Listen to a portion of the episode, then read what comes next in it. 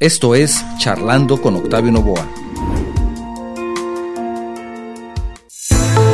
Para todos aquellos que quieran saber cómo empezar en el mundo del vino, lo primero que se debe hacer es alejar de nuestra mente ese falso mito que dice que hay que saber mucho sobre vino para poder disfrutarlo. Te invito a escuchar esta charla con el vinólogo Raúl Eduardo Castanedo Ríos quien nos comparte algunos consejos que nos permitirán iniciarnos en este maravilloso mundo del vino. Empezamos. ¿Qué tal? ¿Cómo estás? Muy buen día. Bienvenidos a un programa más de Charlando con tu servidor Octavio Novoa. Gracias por acompañarnos el día de hoy. Estamos transmitiendo simultáneamente y en vivo desde nuestro estudio en la ciudad de Guadalajara, Jalisco, México, para todo el mundo por medio de las plataformas de guanatosfm.net, radio por internet, Facebook Live y YouTube.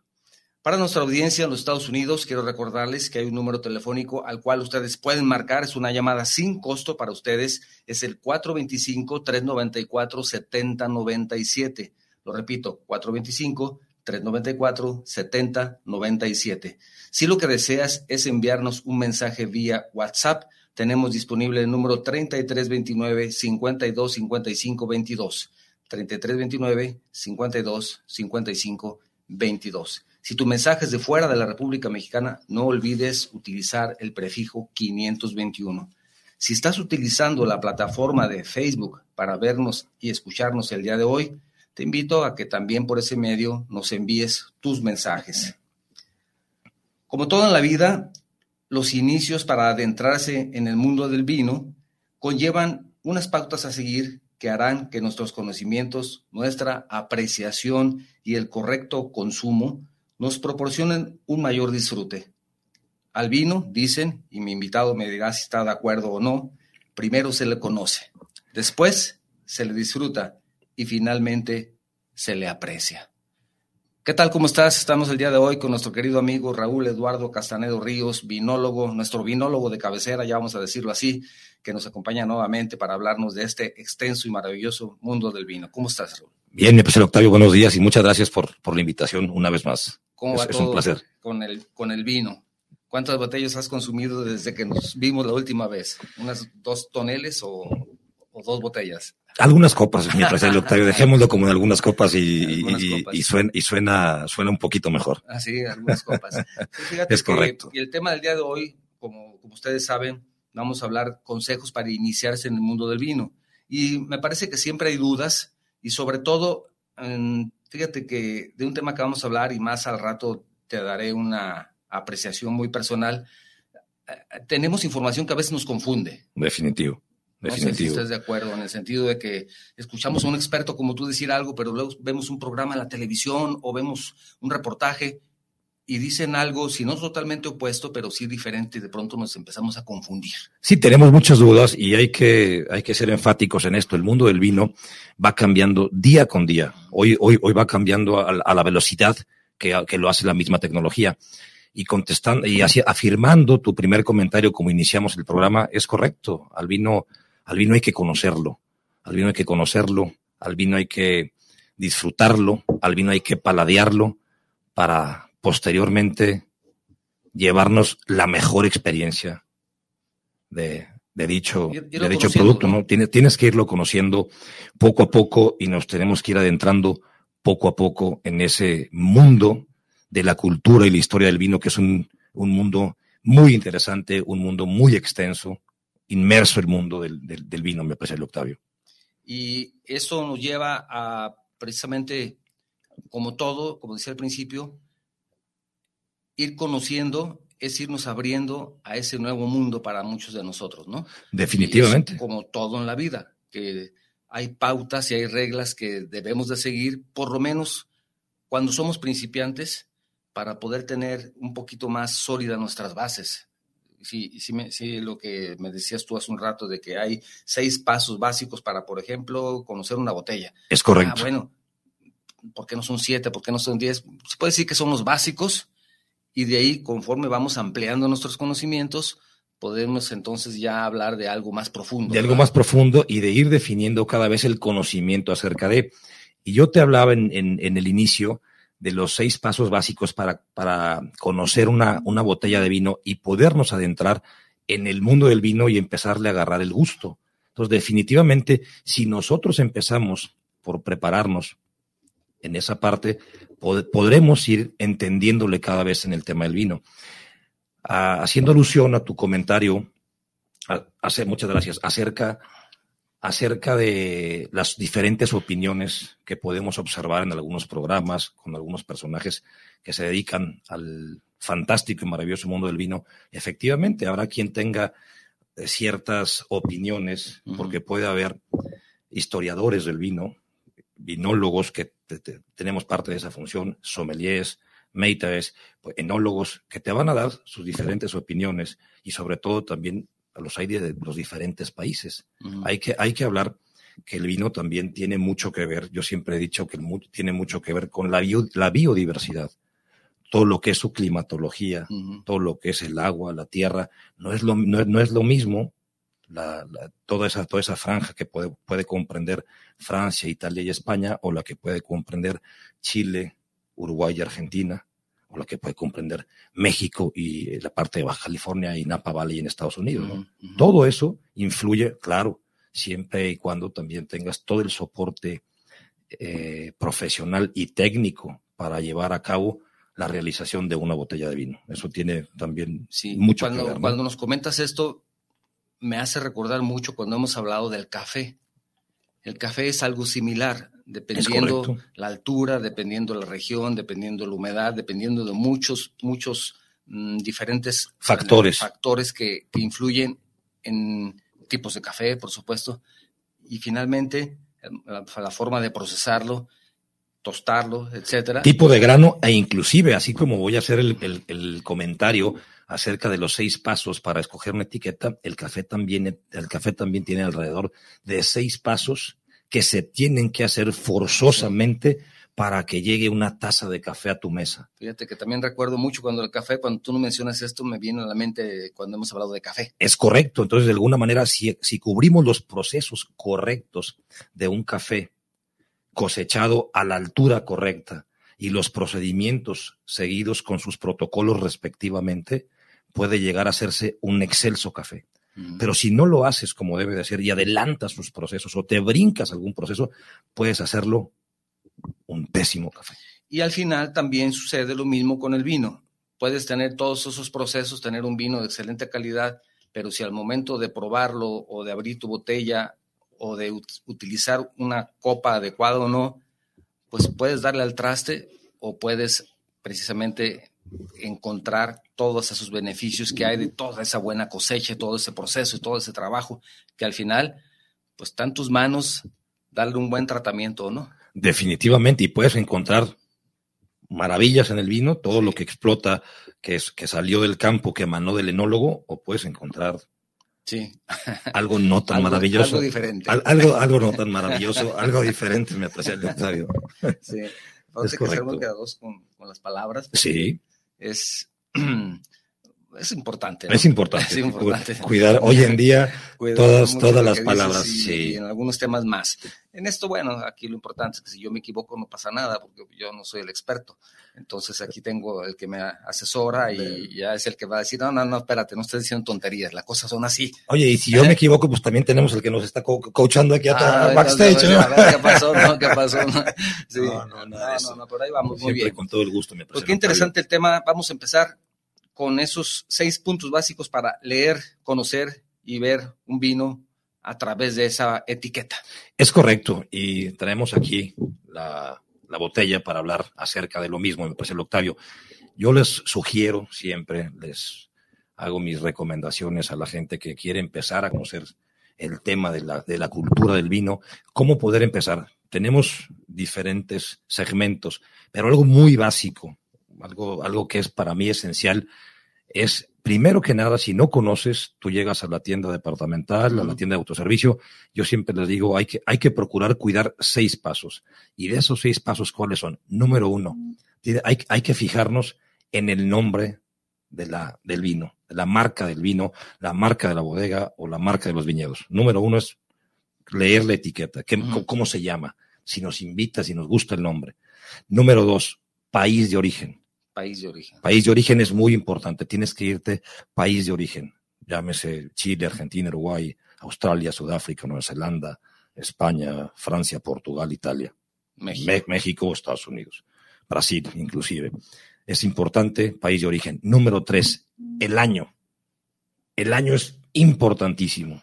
Ahí podemos darnos, ahí nos podemos empezar a dar cuenta lo que tú bien mencionabas. Ya después que nos empecemos a adentrar, a interesar, vamos a ver por qué es importante el año. Pero es, número uno, la etiqueta, el nombre. Viñedos o bodegas o vinícola. Número dos, varietal. Número tres, país de origen. Número cuatro, el año. Número cinco, muy importante, los grados de alcohol que traiga nuestra botella. ¿Hay- número hay cinco, diferencia? hay diferencias en, en los grados de alcohol. Sí. Y número seis, la volumetría eh, milimétrica. La graduación de la- del, del- del vino tinto puede variar entre Ah, los pues. 12.5 grados de alcohol, 13.5, 14.5 Mm. aproximadamente. ¿no? Yo pensé que todos eran igual. Tienen que ser iguales. Normalmente en su, en su capacidad, en la volumetría del producto, casi todas son de 750 mililitros. Insisto, ¿eh? casi, porque hay que cuidar mucho las palabras. Casi todas son 750 mililitros. Decir que es la botella de la medida más común. Es la medida común, es la medida tradicional. tradicional. En que equivale a cuatro copas. Equivale, esto es el equivalente a cuatro A copas. cuatro copas. A cuatro copas, que es lo que yo sugiero que también Sí. a la hora de tener la ingesta correcta del vino, no te tomes más con tu pareja, con un amigo, no más de una botella, que este es el equivalente a dos copas por persona. Eso es lo sugerido, Ujú. Excediendo el límite. Yo siempre los invito y les digo, en la parte saludable, para aprovechar todas las propiedades que el vino tiene y que nos van a ser benéficos a nuestro organismo, siempre les digo que son 187.5 mililitros, el equivalente a una copa de vino.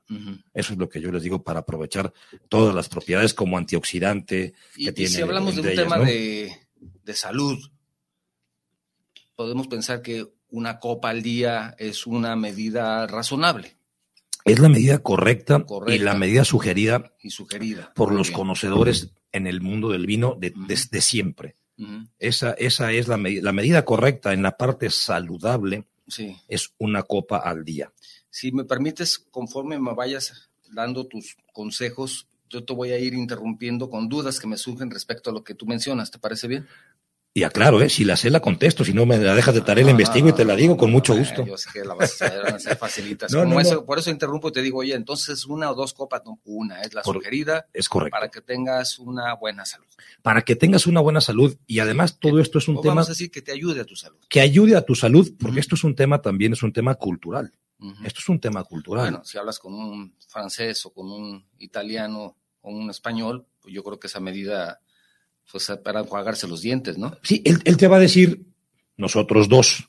Ellos Sí. van a decir por la cultura que tienen de la ingesta claro. del vino y la trayectoria diferente en cuanto a tiempo que nos llevan en la experiencia del mundo del vino. Perfecto. Porque de alguna manera eh, Europa sí nos lleva una, una eh, brecha muy, muy considerable. Sí, muy bien. Si me permites, voy a recordar el número telefónico para las personas que nos escuchan por medio de, de- en Estados Unidos. Ok. Tienen una forma de también de marcar el 425-394-7097. De esa forma se enlazan al programa, pero no les cuesta la llamada, es una llamada gratuita. De pronto me dicen, oye, pues ya te estoy viendo ahí en el Facebook o te estoy escuchando, ¿para qué quiero hacer una llamada telefónica? Pero si alguien se va, por alguna razón tenga que salir, pues puede hacer una llamada y seguir escuchándonos mientras va manejando. Es correcto. Con sus manos libres, por supuesto, con Es- su cinturón de seguridad y pueden ir escuchando el programa. Si es que es un programa interesante Claro. para ellos. Para ¿no? ellos, Porque, eh, definitivamente. tenemos una serie de programas diferentes que precisamente algo que quería preguntar a nuestra audiencia es, aquí hablamos de temas de salud, de temas variados como el vino, como el café, de pasatiempos, etcétera. Y algunas personas también me han sugerido que nos dediquemos a hablar de un solo tema, gastronomía, nada más gastronomía, o solamente y, y sus derivados, o solamente temas de salud, o solamente de desarrollo personal o emprendedurismo. Y hemos tomado siempre diferentes temas. Me gustaría preguntarte a ti si quieres que sigamos tomando diferentes temas o te interesaría que habláramos nada más de uno. ¿Qué crees que sea mejor? Es una, una pregunta que le hago la, A la audiencia. a la audiencia a ver qué opinan. Sí, y, sobre todo una audiencia muy respetable la que tienes. A ver qué dicen. No, pues es que ya con el tiempo como que no tienen otra cosa que hacer y dice, pues vamos a escuchar a ese tipo a ver qué mentiras dice ahora. A, ver qué va a decir el, día de hoy, ¿no? Eh, no, el invitado. no, bueno, pues a lo mejor el invitado también, ¿no? ya hacemos ahí el, dúo dinámico, como se dice, ¿no? Sería bueno. También tenemos un número telefónico disponible para ustedes si quieren enviar un mensaje vía WhatsApp, que es el 3329 52 55 22. No olviden agregar el prefijo 521 si su mensaje es de fuera de los Estados Unidos o por medio de la plataforma de Facebook para también leer tus mensajes. Quiero ser enfático, perdón, Octavio, nuevamente para que quede claro a nuestra eh, respetable y admirable audiencia, para quien de alguna manera se va incorporando, quiero ser enfático en dejarlo claro nuevamente el, el tema de la etiqueta, muy importante voy a, voy a hacerlo otra vez para quien le haya quedado repetir algún... Los pasos repetir los pasos para que cuando tú llegues a comprar tu botella de vino ya, veas... Ya sepas. Ya sepas un poco, empezar a identificar qué es lo, qué es lo que quieres, quieres comprar. Nombre, nombre de la, del, del, del vino, etiqueta, nombre de la bodega, de la vinícola, del viñedo. Eso es muy importante. Número uno, nombre. Dos, hay que buscar país de origen. Vámonos a leer la etiqueta, nos vamos a país de origen. Número tres, podemos ver el año que fue eh, envasada nuestra botella. Número cuatro, varietal, que es el varietal, el tipo de uva. Mm. Tipo de uva que queremos, que queremos buscar o queremos solicitar. ¿Puede haber mezclas también? Hay, hay ensambles, por supuesto, hay mezclas. Ensambles, o blended que le llaman, o mezclas, es correctamente. Entonces, nos vamos, repito, marca, sí.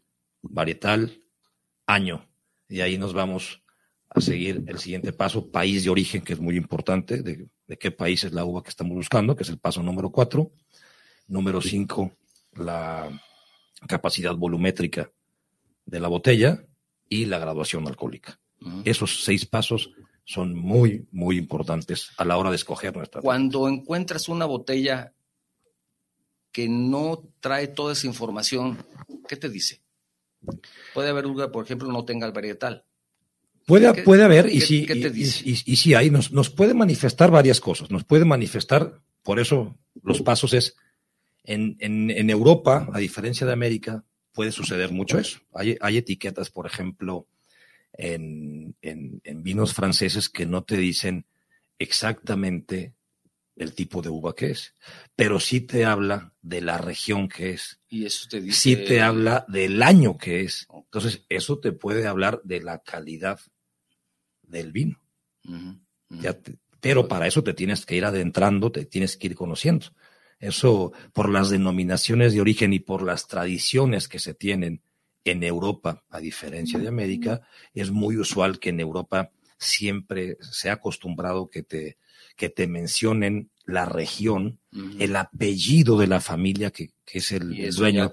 Y eso ya te dice mucho, el, el, el, nombre de la vinícola, el nombre de las bodegas o de los viñedos, la región donde, donde fue, donde está siendo elaborado, la zona, y todo eso ya te va hablando y te va diciendo tal vez hasta qué, qué varietales, ¿no? Y te va y a lo mejor dice que esa familia siempre esa familia siempre ha cosechado mezcló. Exactamente, entonces ya sabes. O este o estas bodegas siempre han cosechado Pinot Noir. Es como decir es un tequila, pero no te van a decir si, es, añejo, reposado o blanco, ¿no? Pero de todos tú ya sabes, nosotros que estamos aquí, que es la, Jalisco, la, tierra del tequila. la tierra del tequila y que es un agave de tipo azul. Azul tequilana Weber y lo produce la familia y lo, y lo produce la familia Así es, si dices cuervo, bueno, ya sabes en dónde está. Por Endain, ya, ya, ya tienes idea si qué, qué producen Don ellos. Julio, pues a lo mejor dices, ah, bueno, a lo mejor no está en tequila, pero están los altos. O sea, piensas Exactamente. que más o menos conoces, aunque no seas experto, las familias te lo dicen, ¿no? Las familias te lo dicen. Y eso es, una, eso, eso es un tema de tradición y de cultura.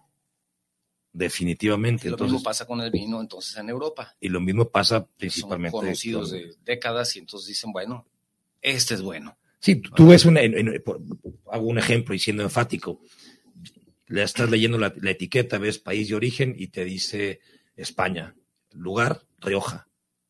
Es un riojano.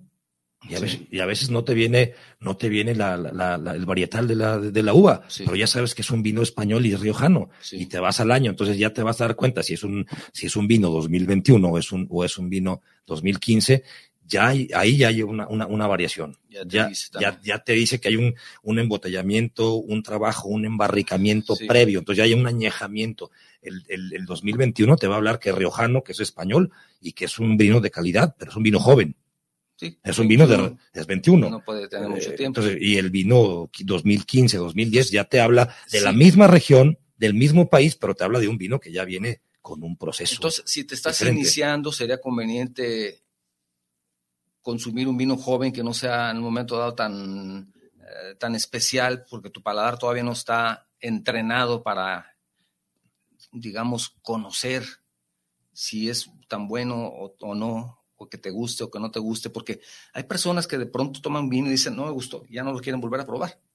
Dicen, no, no, no, no, no, no, vino, no, yo lo probé una vez claro. pero no sabes, a lo mejor era incluso un vino que puesto era vinagrado y no sabías. Mira, eh, es una excelente pregunta y, y, es, era esa sensación de que no te gusta. por supuesto, e- e- esa pregunta era, era uno de los temas que también teníamos que tocar el día de hoy y lo, lo agradezco que lo hayas hecho en este momento. Yo les sugiero y les recomiendo a la, a la gente que cuando va, cuando va a entrar a todo este maravilloso y excelente mundo del vino, efectivamente empiecen por un vino suave, por un vino joven, porque y por una uva afrutada Ujú. y haciendo eh, alusión a lo que tú mencionas, mi apreciable Octavio, y a, a, a respetable audiencia, cuando tú inicias en el mundo del vino y te dan a probar una uva como Cabernet Sauvignon, que es la madre de todas las uvas, la, la uva más potente que existe hoy por hoy, conocida en este nuevo mundo del vino de hace algunos años atrás, a la fecha, definitivamente que no vas a querer volver a saber del vino tinto jamás en tu historia, porque tus papilas gustativas, toda la parte de tu lengua, tu paladar, tus encías, tu, eh, no, no están preparadas para recibir una uva tan potente. Es una uva que tiene una, una acidez peculiar también. Entonces, si tú inicias probando un Cabernet Sauvignon, no vas a volver a querer saber del vino. Pero si tú inicias probando una uva como una Shiraz, una Petit Shiraz, una Merlot, o quizás, ¿por qué no hasta una Pinot Noir? Vas a decir, qué maravilla de vino. Si te dan el vino en la copa correcta También. y te dan el vino a la temperatura enfriada correcta, todo eso tiene mucho que ver porque también te quiero manifestar, mi apreciable Octavio, y a la, a la, a la audiencia, que nunca sabe el vino igual el primer sorbo que cuando ingestas el segundo o el tercero, porque hay que recordar que el vino se debe de oxigenar, el vino se debe de dejar de respirar una vez que se abre. Tienes que dejarlo que empiece a emanar, que empiece a expresar lo que el campo dio, lo que el campesino hizo, el agrónomo y el enólogo, Sí. y la misma biodiversidad. Entonces tienes que dejarlo que empiece a hacer su trabajo y que tus papilas gustativas empiecen a entrenarse. Cuando ya las tienes hasta cierto punto entrenado, también hay que hacer el mismo procedimiento. También que, que las papilas despierten un poquito. Que ¿no? las el papilas trago. empiecen a despertarse por lo que van a recibir y sobre todo si eres nuevo en este nuevo mundo del vino, que tienes la curiosidad de entrar. Entonces, si tú empiezas a seguir esos pasos correctamente y a guardar esos protocolos, vas a encontrar maravillas en el vino tinto. Entonces, el vino que tengo en el refrigerador de cajita de plástico y mis vasos de plástico los tiro. No, no, no, no. de- el, el vino nunca se debe de tirar, Ah, bueno. inclusive si, si está vinagrado, como tú dijiste, O, o los uso para cocinar. cuando ya se vinagra, lo utilices para cocinar. El vino siempre se tiene que aprovechar. Y si no sabes cocinar, báñate con él.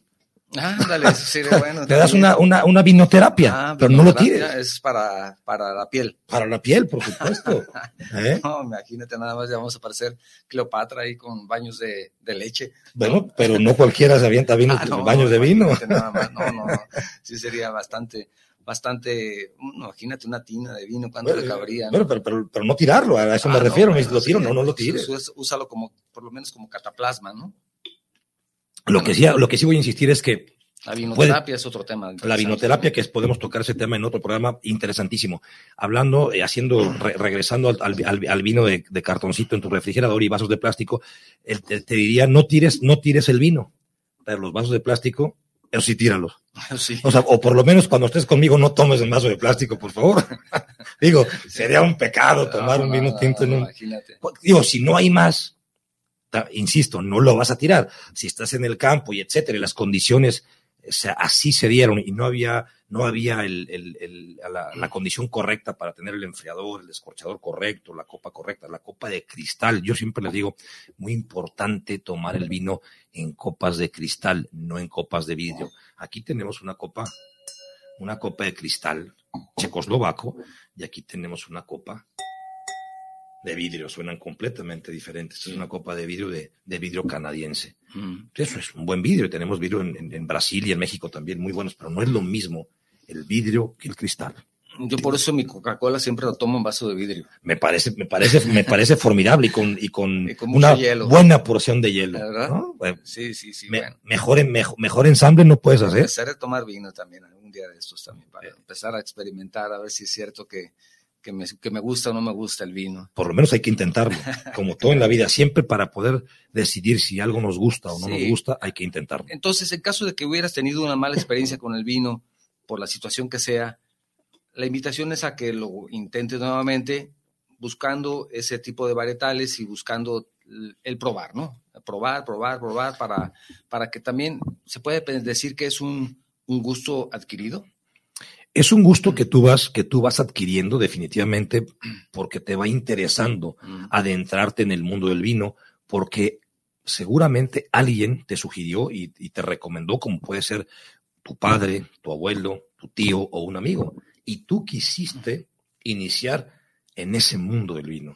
Sí, o, te regalan una botella. O te regalan una botella. Te regalan una botella a alguien que no conoce mucho de vino, pero que tiene la mejor intención del mundo Mm, ve una botella que le gusta la etiqueta, no observa eh, el año, no observa la familia, no observa nada, simplemente le gusta la etiqueta. Le gustó la etiqueta y le gustó el precio. Así le gusta. Y voy, a dar un, y voy a dar un buen regalo. Así es. Se lo lleva a un amigo, se lo regala, ese amigo, pues en algún momento dado lo, lo abre y se lo toma y a lo mejor pues la experiencia no fue tan buena porque no es algo que que estaba o era muy fuerte o qué sé yo. Y fue su primera experiencia. Digo, hay muchas circunstancias. Entonces la idea es, no te vayas con esa idea, prueba y busca con esas seis primeros pasos. Es correcto. Cómprate tu primera botella. Correcto. Y entonces ya la tienes en tu casa y la tienes que abrir. También para eso hay que ver qué temperatura tiene. Definitivo. Es importante también, ¿no? Es muy importante la temperatura y lo que decíamos hace un momento. Tuviste esa mala experiencia de alguien que te regaló y te dio, normalmente la gente ve Cabernet Sauvignon, que es la uva, te dije, la uva madre y la uva comercialmente. Y tú dices, ah, voy a regalarle porque escuché que si compro una de esas no hay falla. No hay falla, exactamente. Y la compras con toda la buena intención y es la que regalas. Y es la que tú regalas, pero el que la recibe, si no ha tenido la experiencia en el mundo del vino, no va a ser su mejor experiencia.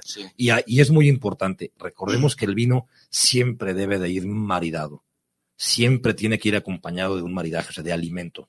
Puede ser, pueden ser este, carnes, puede ser, puede ser, puede ser, puede ser carnes rojas, puede ser ave, puede ser este, pescados. Lo más económico que puedas tener, pero ¿qué puede ser? Mira, yo, yo, yo manifiesto lo siguiente. Tal vez algún queso, algo, un queso sencillo. Un queso sencillo. Un queso mozzarella. un, queso gouda. Ya no te vayas a los quesos de cabra, al queso de brie, no, no, no, roquefort, no. tienes un, quesito y lo puedes lo partes, lo, lo, aprovechas y a lo mejor ya si, si te gusta más, pues lo, acompañas a lo mejor un pedacito de pan, un poquita miel, ¿sí? Almendras, no es de la India, lo vas complementando. Y si tienes a lo mejor jamoncito, pues le agregas un jamoncito, si no es serrano, a lo mejor un jamoncito, una, una, una pechuga de pavo, ¿no? Sí. Un, una selva negra. Pues puede ser, puede ser un lomo algo, canadiense. algo más sencillo, no algo de la gran cocina. No, no, no, por estoy diciendo, puede ser, o, puede simple y sencillamente un pan con tu queso y unas aceitunas. Un panecito, queso y aceitunas. Y con eso puedes. Y con eso puedes empezar a degustar tu vino, a paladear tu vino y a maridarlo. El, el, el, precio del vino, y cuando vas iniciando en el mundo del vino, a esta gente que tuvo esa experiencia, yo que, yo que le sugeriría, vete a buscar un vino joven, me apreciarle Octavio, y un vino que te cueste la botella 120 pesos. Y buscas una uva afrutada, como lo dije hace ratito, que puede ser una Merlot, que puede ser una uva Pinot Noir, una Syrah o una Petit Syrah. Ya lo puedes ir a buscar y dices, este, puede ser, si es mexicano, mucho mejor. Y si es de mi tierra, pues qué tanto mejor, si es de Ensenada, ¿va? Bueno, ya, empezamos con cosas, ¿verdad? ya empezamos con... Digo, no, no de mérito a Zacatecas, Aguascalientes, a Querétaro, Guanajuato de- de- y Coahuila, ¿no? Ensenada, está bien. Pero diga- digamos que Ensenada es, sí, se sí, puede sí, aparte, sí, parece, Octavio. sí. Ahí hacemos cosas muy bonitas. Ya ustedes saben que nuestro querido invitado, ya sabrán ustedes de dónde es, ¿no? Ya tendrán la oportunidad de suponer cuál es su, su Mi, estado pa- de mi origen. origen, como el origen, vino, su mi varietal, origen. ¿De dónde viene? Eh, ¿Cuál, cuál es mi varietal? Sí, Efectivamente, sí, sí. me parece el Octavio. Entonces, Entonces, bueno, de Ensenada, si pueden, todavía mejor. ¿Cómo qué marca? mira, yo les puedo recomendar, hay una marca. De Ensenada, estamos hablando de sí, estoy hablando de Ensenada que puede ser muy, muy, muy este. Claro que podamos conseguir de una manera No, no, regular. tenemos en, en, en- arriba de 100 etiquetas, ¿no? En Baja California o 120. no la vas a encontrar seguramente. La, la encuentras. Una de ellas puede ser Puerto Nuevo. Puerto Nuevo es una muy buena marca, una Señores marca de Puerto Nuevo necesitan mandar una cajita de vino para regalar, porque aquí ya le estamos haciendo publicidad. Puerto Nuevo puede ser un, un muy buen vino. Que conste que dije para regalar, ¿eh? no dije para mí. Sí, sí, sí, sí, para no, no, nuestra audiencia. ¿verdad? por, su, por supuesto. Por supuesto, Y, sí. y para alegrar todavía Claro, más el programa, claro, ¿no? Claro. Tenemos que cambiar el horario del programa para Sí, poder empezar a tener la a A ingesta. las 7 de la noche los sábados. No, no, ya desde las 12 me apareció A las ya, 12. A las 12 del día ya es Está bien, permitido. Está bien, a las 12. Oh, este, una, una, una botella muy, muy recomendable puede ser Puerto Nuevo, otra puede ser Misión 19, ¿sí? De Santo Tomás, también de Baja California, otra puede ser Misiones de California, que son este, unas etiquetas muy recomendables con sus varietales afrutados para que empieces a adentrarte en ese mundo del vino y cambies el concepto la, la, conceptualidad que tú tuviste de esa mala experiencia con esa uva que pusimos como ejemplo, que fue muy potente y tú no estabas acostumbrado, pues atrévete a, a, a, buscar un vino más, le podemos llamar, más amigable. Uh -huh. Y hay, hay botellas inclusive de eh, 90, 100, 120 pesos, como yo lo digo, y que son vinos muy recomendables para empezar a adentrarte. Para iniciar. Para iniciar. Y no tienes que comprar nunca el, el, vino, el vino más caro. No quiere decir que el vino más caro es el más bueno. No es, no es cierto eso. Eso es, eso es un mito. Pero vas a ir poco a poco reconociéndolo y poco a poco Entonces, adentrándote, adentrándote a, a un vino un poco más caro, pero que lo vas a disfrutar. Lo vas a disfrutar porque vas a aprender, vas a investigar todo lo que yo acabo de mencionar y más, ya si ya tiene de alguna manera otro tipo de procesos, otro tipo de etiquetas, otro tipo de premios, etcétera, etcétera, etcétera.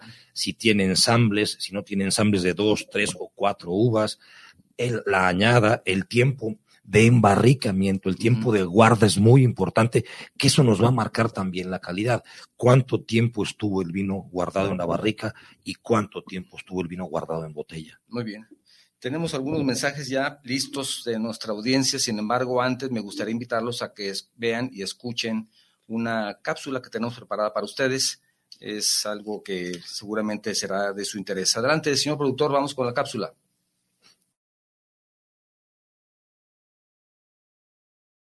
Ruth Casey. ¿Qué tal? Soy Octavio Novoa. Qué gusto comunicarme contigo.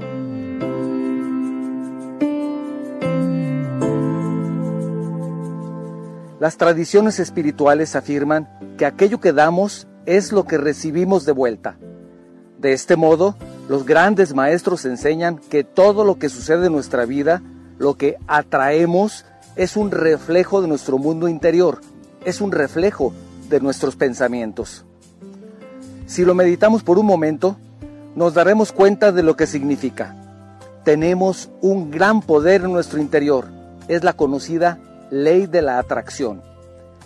Aunque se considera que es una creencia pseudocientífica, gracias a la nueva tecnología que permite visualizar el funcionamiento del cerebro, ahora hay evidencia científica que respalda el poder de la atracción que tiene nuestra mente, como el realizado por el grupo Neurobusiness. El grupo descubrió que las regiones de nuestro cerebro involucradas en la intención están íntimamente conectadas con aquellas involucradas con la acción. Esto significa que si queremos llevar a cabo una acción, necesitamos que nuestra intención sea fuerte y sostenida. La ley de la atracción está relacionada directamente con el poder de la intención. Estar seguro en tu pensamiento de que conseguirás lo que quieres te llevará a realizar acciones certeras. Sin embargo, para llegar al éxito que tanto anhelas, el esfuerzo y las ganas no son suficientes. Hay otro complemento esencial que debes incluir y cultivar en tu vida. Necesitas creer en ti mismo. La intención y la confianza en ti mismo te permitirán atraer a tu vida lo que sueñas. Te invito a visitar mi página oficial de Facebook. Allí encontrarás tres técnicas que te permitirán creer más en ti mismo y te acercarán mucho más a tus sueños. El secreto no es que los demás crean en ti, el secreto es que creas en ti mismo. Espero tus opiniones al respecto, te deseo éxito.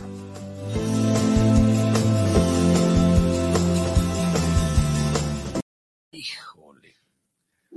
Estamos de regreso, estimado. Mi apreciable Octavio, quiero decirte que felicidades por esa cápsula. A ver si nos sirve de algo. Yo creo que nos debe de servir de mucho. Muy bien, te lo agradezco. A, a muchos te quiero felicitar porque además me dejó un gran mensaje a mí también en lo particular. ¿eh? Gracias, qué bueno. Espero que también para nuestra audiencia. Tenemos ya muchos mensajes muy interesantes. Adelante. Empezamos, familia Bielsa. Saludos desde Torre de la Vega. Saludos con una copa de vino Cabernet. Hasta No, Jalisco. pues, saludos, saludos, saludos. Robert Arce dice, saludos desde Los Ángeles, California. Saludos para el ingeniero Novoa, saludos para Eduardo Castanedo. Y pregunta, ¿cómo podemos empezar en el mundo del vino y cómo saber qué tomar en ciertas ocasiones? Bueno, ya hemos estado hablando al respecto durante la primera mitad de este, de este programa. ¿Tienes algún comentario? Puedo, puedo hacer enfático los comentarios que hice eh, hace un momento, pero con mucho gusto lo vuelvo a hacer. ¿Cómo, cómo se pueden adentrar? Como ya lo, como ya lo externamos, yendo a buscar nuestra, nuestra botella, buscando los pasos y preguntándole, lógicamente, a la gente que debe de tener esa, esa, esa tienda dependiente de, Hay que pedir esa asesoría. de hay, que, hay, que, hay que solicitar esa asesoría y, como les digo, siempre buscar un vino afrutado, la, un- un- una, una, vina, una, una uva amigable para que lo puedan, lo puedan llevar a cabo de la mejor forma. Eh, Una vez que tienen su botella, yo siempre les recomiendo ponerla a enfriar. Los grados recomendables, yo siempre les digo, es, es muy extenso, pero los grados recomendables es, si un vino es joven o, o temprano, el vino tiene que estar, a- estoy hablando de un vino tinto, ¿eh? mi apreciable Octavio, un vino tinto, si es joven o temprano, tiene que estar normalmente a 14 grados. Si un vino es de crianza, tiene que estar a 16 grados. Y todo esto tiene que ver, como dije hace un momento, con los tiempos de embarricamiento, embotellamiento y guarda, etcétera. Si un vino es crianza, dije 16 grados. Si un vino es reserva, tiene que estar a 18 grados. Y si un vino es gran reserva, no digamos europeo, de cualquier país, tiene que ir entre los 18 y los 20 grados máximo. Excelente. Eso es, eso es lo recomendable. Un vino joven siempre tiene que estar de preferencia Más- más, más frío. a 14 grados. Un vino de mayor calidad tiene que ir menos frío. Por eso ya ahí se le escala. Entonces, también a la gente que va iniciando es importante que una vez que adquieren su botella, lo, lo lleven a enfriar. Y sí es recomendable, eh, antes de tenerla, porque es, por eso dije que es un tema cultural, de tener la correcta ingesta del vino, hay que, hay que abrirlo y dejar, y de, antes de servirlo, sí hay que dejarlo oxigenar o de poderlo degustar. Yo soy de esa idea, por lo menos una media hora. antes. Una media hora antes. Mínimo, mínimo. Rubén Arrucha dice, saludos desde el puerto de Veracruz. Saludos para el programa. Yo tengo una duda.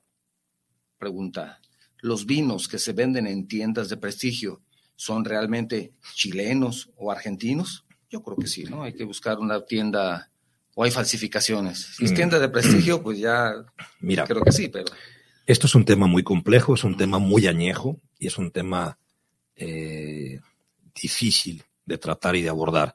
Más sin embargo, lo que sí quiero decir es que cuando un vino te dice que es chileno o que es argentino, mexicano, europeo, probablemente sí lo sea, pero de que existe manipulación en el mundo del vino, no hay. También lo hay.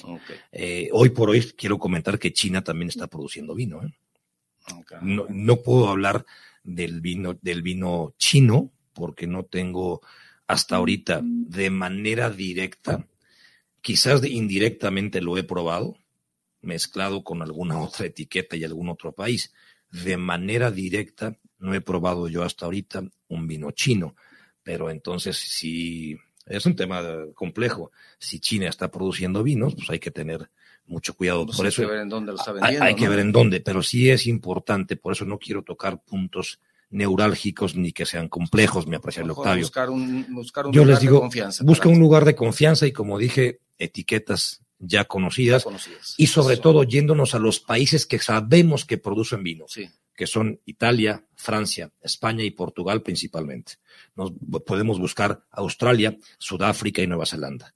Y nos podemos ir a esta parte ya de América, que vinos que tenemos garantía, Chile, por supuesto, Argentina, Uruguay. Y en esta parte, eh, Ensenada, para Ensenada, pa- pa- vaya, pa no decir México, Olvidamos, olvid- olvidamos, decimos Ensenada. decimos Ensenada, Y Cali- México. y California. México y California, ah, ¿no? muy bien, México muy y California, mi apreciable Octavio. Carla Vélez dice, saludos para el programa, charlando, dice qué buen programa están teniendo, me gusta mucho el vino rosado antes de los alimentos, dice Carla, que le gusta a ella el vino rosado. Fa- fabuloso, formidable. Además, el, el, el- el vino rosado es un, es un vino que para mí en lo particular me gusta mucho también y puede ser muy amigable y muy combinable con cualquier alimento. ¿eh? La felicidad es este, un gran gusto. Mariano Speroni, saludos maestro Castanedo y saludos Gracias. ingeniero Novoa Gracias. desde Buenos Aires. Ya me abrieron la sed con un vino tinto, dice. Es que eso de cambio de programa, ¿qué opinas, Mariano? Cambiamos y- el horario. Pero en su horario creo que él ya puede beber, entonces. Ah, eh, no, no, pero debe estar más o menos igual en Buenos Aires. Creo que una hora de diferencia, tal vez, ¿no? Creo. eh, bueno, pero ya empezó. pero él ya empezó. Muy bien, bien hecho. Bien, ya, ya empezó por- con el pie derecho. Mariana Tsib, saludos desde Campeche, dice, saludos invitado, dice, y ya, lo, ya la pregunta ya se respondió, pero comenta, ¿un buen vino tinto debe de ser desde el precio?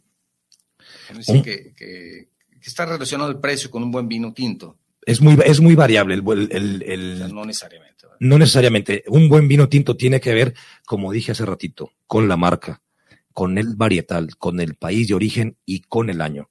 Por eso hice el comentario, no hay que irse con la idea o con la finta de que porque es caro es bueno. No, no es, no es correcto. Alma Villaseñor, gracias Alma por tu mensaje, saludos desde Dubai. Dice, Ándale. ella sí ya está, ¿no? En otro horario, más- ya más apropiado. horario. Saludos, Saludos, charlando, saludos al programa. Nos hace a un- hacer a un lado los problemas del mundo, dice. Quiero saludarles y preguntarles, ¿cuál es la diferencia entre un vino Cabernet y un vino Merlot? Bueno, la diferencia puedo decir que, que es abismal. El Cabernet Sauvignon es el vino más potente que existe hoy por hoy. Su acidez es una acidez muy fuerte, su cuerpo es muy robusto y, y un Merlot es, un, es, una, es una varietal o es un varietal y una uva mucho más suave, mucho más amigable y más afrutada. El Cabernet Sauvignon no es afrutado y el Merlot es, un, es, es, un, es una uva con, con Entonces, toques estás frutales iniciando, ¿te vas por el Merlot? como lo dije hace, Ah. ratito, cuando estás iniciando en el mundo del vino, yo les digo, busquen Merlot, busquen Syrah, Petit Syrah o Pinot Noir. Muy importante. Martín Gómez, saludos desde Park, en California. Dice, programón con don Eduardo. Muchas Todo un gracias. experto en el mundo de los vinos. Gracias, gracias. Saludos también al ingeniero, pero ya lo puso como... Pero ya- Ah, perdón, también al, Al ingeniero sí. también, ¿no? Desde No, California. Gracias, Martín, por escucharnos como gracias, siempre. Martín, gracias.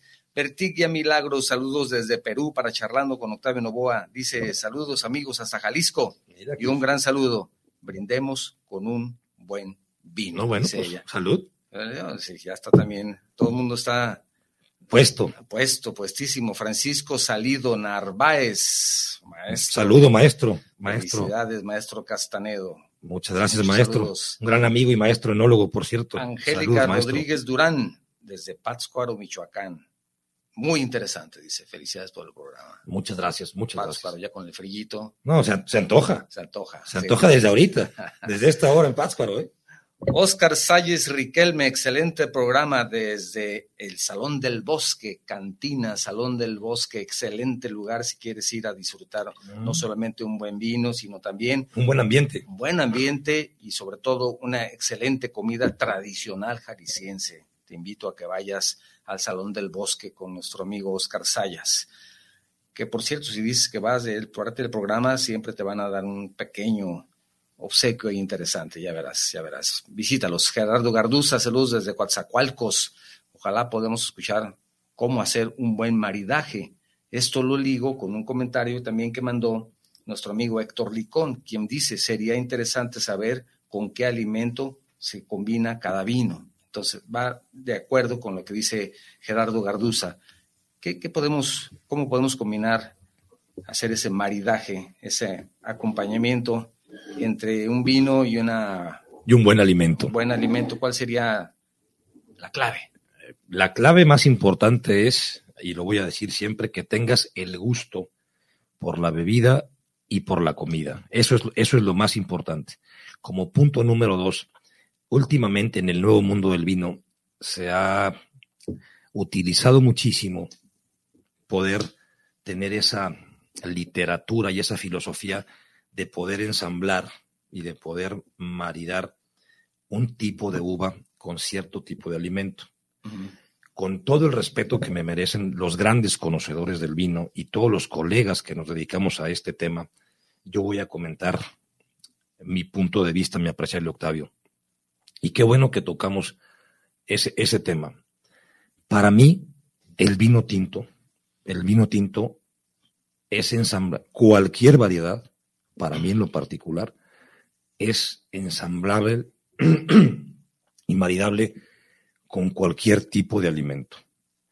La diferencia puede estribar nada más en la potencialidad y la acidez de la uva, como lo dije hace un momento. Y, y lo pongo y lo pongo como ejemplo.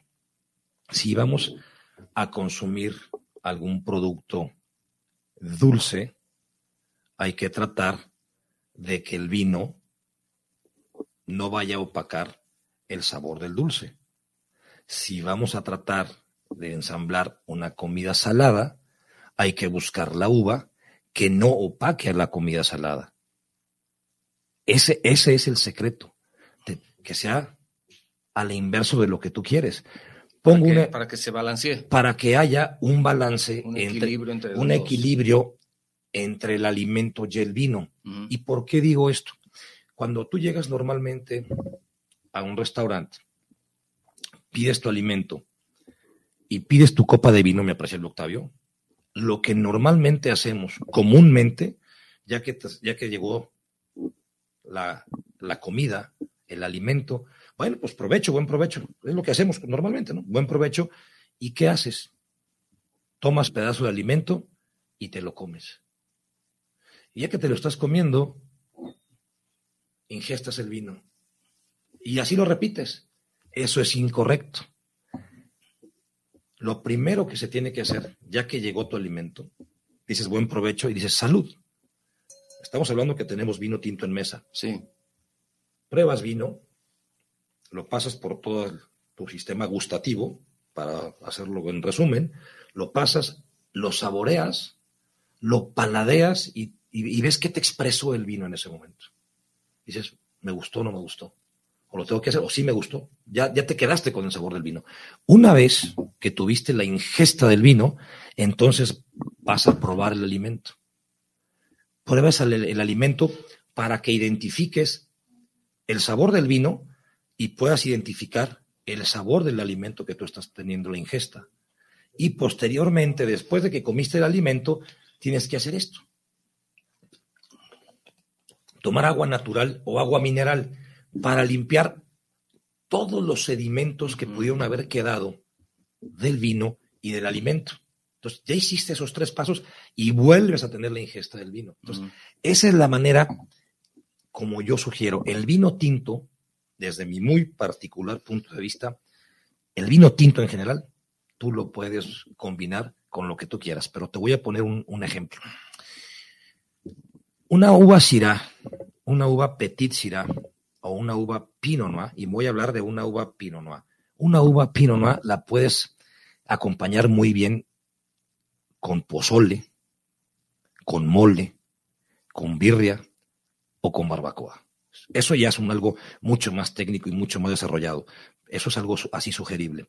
Un vino, yo, yo, yo, lo, yo lo, pongo porque así me gusta tomarlo. Un Syrah, un Petit Syrah, hasta un Merlot, lo puedes combinar con unos deliciosos tacos de lonja de langosta en tortilla, ah, en tortilla, en, tortilla de harina con frijoles y arroz y su salsita mortajada en Ensenada, en, el, en Puerto Nuevo. Ya, ya Bueno, sabía que para allá iba el camino. Bueno, entonces me están preguntando, y puedes mensajes. utilizar cualquier vino, puede ser inclusive un rosado o un Sí. blanco, pero el vino tinto es tan bondadoso que tú lo puedes, el, el vino es para degustar, el vino Claro. es para paladear, para disfrutar, y el alimento, si el alimento ya que tú solicitas o con lo que lo vas a, a- a- a combinar, es el complemento de.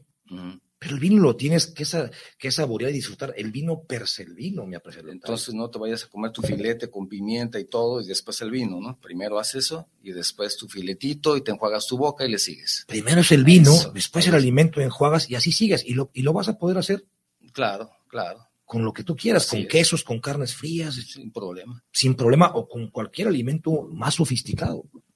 Olivia Ríos Llamas, felicidades por el programa. Saludos al invitado de lujo. Muchas gracias. Está aquí pendiente siempre. También tenemos mensaje de, vamos a ver. Nuestro buen amigo Víctor Casillas dice, saludos, gracias por- al, al invitado por toda la información. Dice, una vez abierta, y tenemos que irnos ya rápido porque vamos a hablar de las copas. Ok. Una vez abierta una botella de vino, ¿se debe de guardar tapada con su corcho en el refrigerador o fuera de él? Pregunta Víctor. Víctor, eh, muchas gracias, mi apreciado doctor, para contestación para Víctor y toda la audiencia. Es correcto. Una vez que se abre una botella, yo siempre digo lo siguiente, ¿eh? una vez que se abre una botella, la respuesta correcta inmediata y directa es, una vez que se abre, no se debe de guardar. Anda.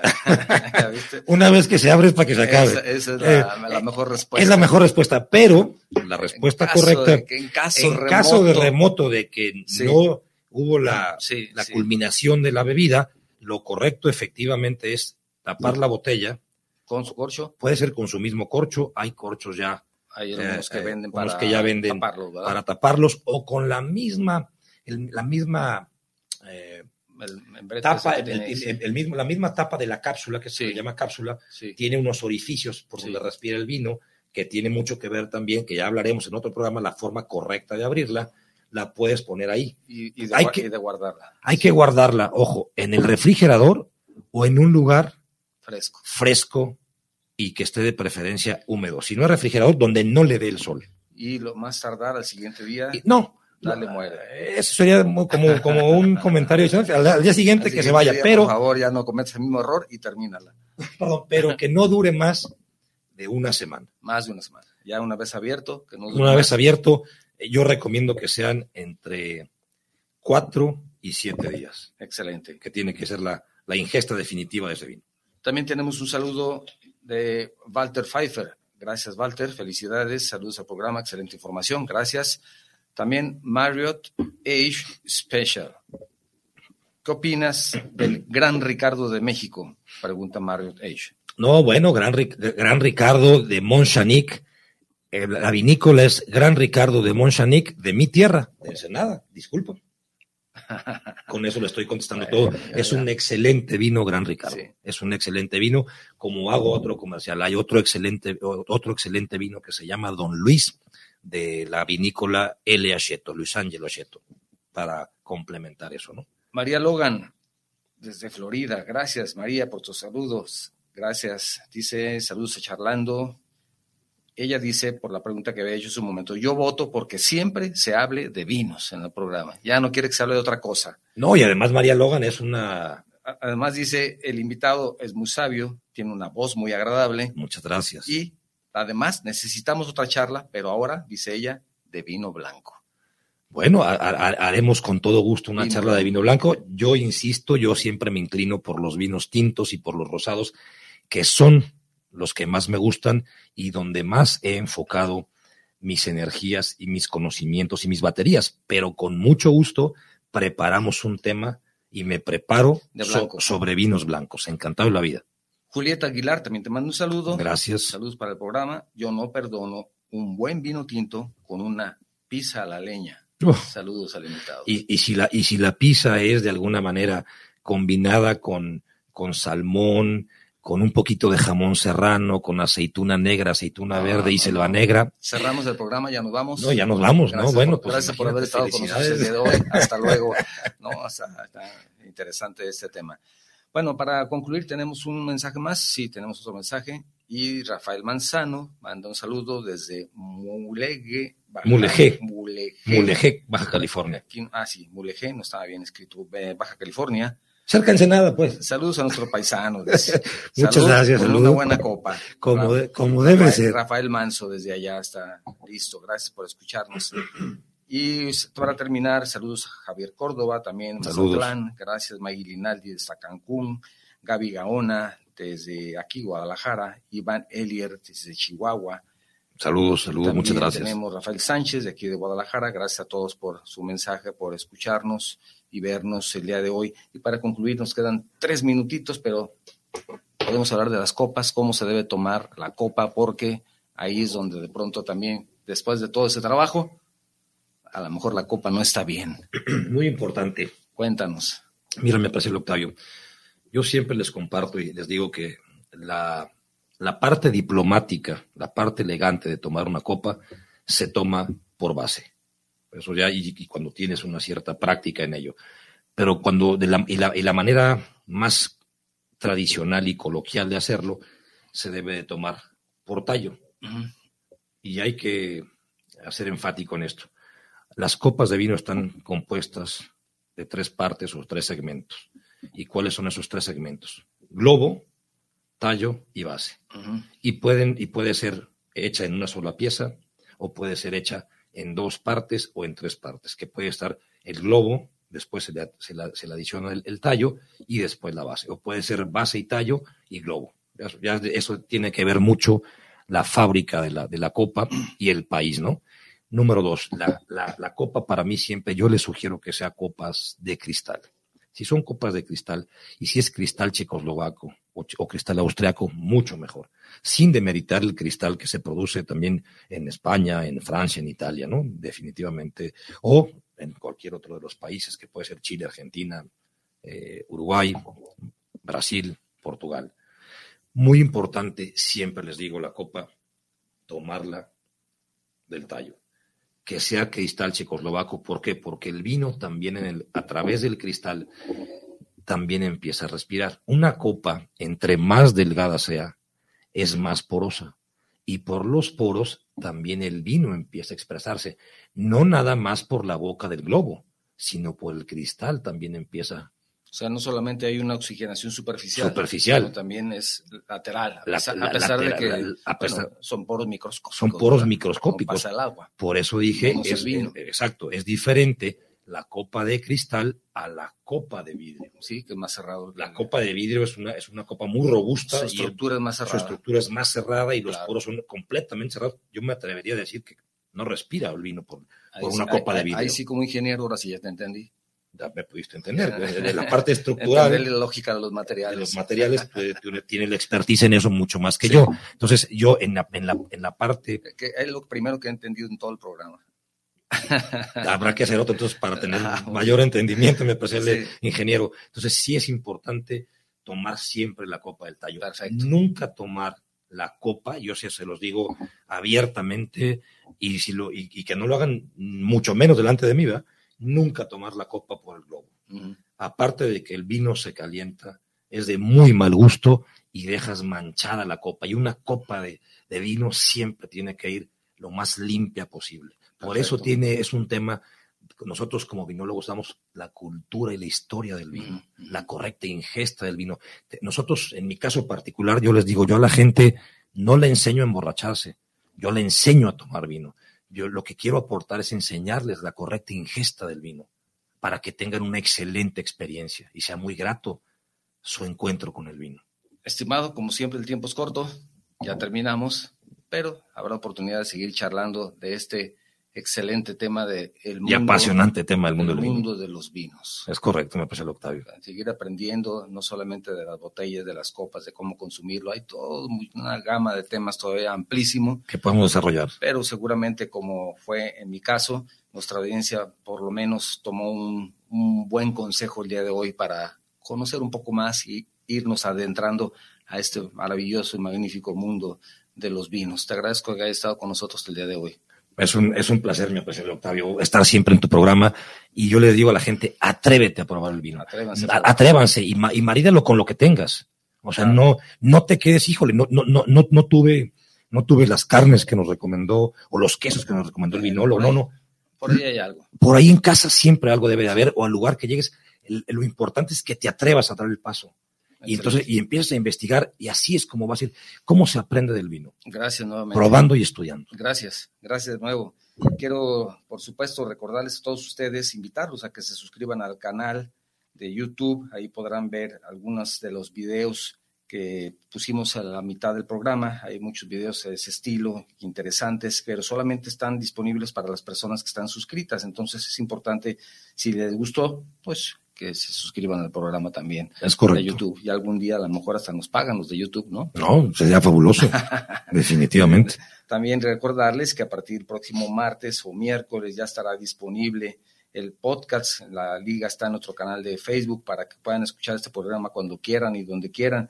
Por supuesto, quiero invitarlos a que si el programa les ha gustado, lo compartan con sus amigos. Si el programa no les gustó, los invito también a que lo compartan, pero con sus enemigos. Definitivamente. Muchísimas gracias por todo. Cierro con la frase de la semana. Como ustedes recordarán, Alexander Fleming debe su fama precisamente al descubrimiento de la penicilina, de la penicilina. un antibiótico que revolucionó la medicina moderna y tratando diferentes enfermedades que incluso ya bien entrado el siglo XX se consideraban incurables. Es correcto. Y Alexander Fleming dijo, si bien la penicilina cura a los hombres, el vino los hace felices. Definitivamente, eso es irrefutable. Así es, esto fue Charlando con Octavio Novoa, donde charlando se entiende la gente. Gracias por acompañarnos desde hoy. Gracias, estimado. Nuevamente. Un placer, Octavio. Y gracias a todos. Nos vemos la próxima semana. Gracias. Escuchaste Charlando con Octavio Novoa, donde charlando se entiende la gente.